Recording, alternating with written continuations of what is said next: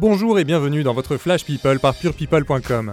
Au programme de ce vendredi 28 septembre, un coup de Mistral pas gagnant, un couple qui a pris son temps, une idole à qui il n'en reste plus beaucoup et une diva reine des 400 coups. C'est partout, euh, c'est parti. Renault a fait une grosse rechute alcoolique, mais Renault va bien, c'est en tout cas le message rassurant que veut répandre son entourage. Après David Séchant, frère du chanteur, c'est Roman Serda, son ex-épouse et la mère de leur fils Malone, qui s'est exprimé en ce sens. Alors que Renault est hospitalisé dans l'Hérault pour un sevrage de 12 jours, Roman s'est senti obligée de réagir en raison des choses terrifiantes qu'elle a entendues.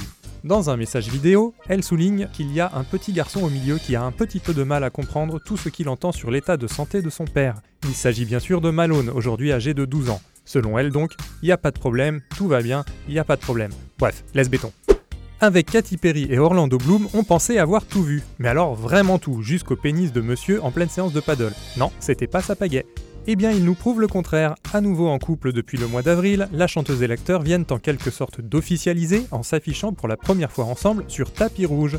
Et pas n'importe où, puisqu'il s'agissait d'un gala à Monaco auquel présidaient le prince Albert II et la princesse Charlène. L'événement se tenait au profit de la protection des océans. Séparés entre février 2017 et avril 2018, alors qu'ils avaient débuté leur idylle en janvier 2016, Katie et Orlando semblent naviguer sereinement maintenant. Bon vent son nouvel album qui paraît aujourd'hui même s'intitule King of Time, traduisait Roi du temps. Mais du temps, il ne lui en reste plus beaucoup. Johnny Clegg a fait lors d'un entretien avec Paris Match des révélations bouleversantes.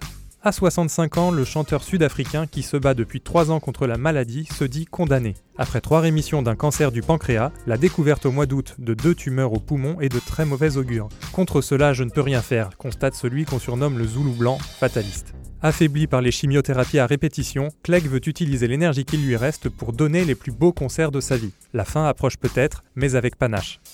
Il y en a une qui n'en manque décidément pas de panache, c'est Céline Dion. La diva se prépare à donner ses derniers concerts au Colosseum du Caesars Palace, une salle construite spécialement pour elle au début des années 2000. En 15 années de résidence à Las Vegas, la chanteuse a assuré plus de 1000 shows et engrangé plus de 600 millions de dollars de recettes. Ça décoiffe, mais pas autant que sa dernière photo en date sur Instagram, coiffée façon Shakira. Une image étonnante à voir whenever, wherever sur purepeople.com.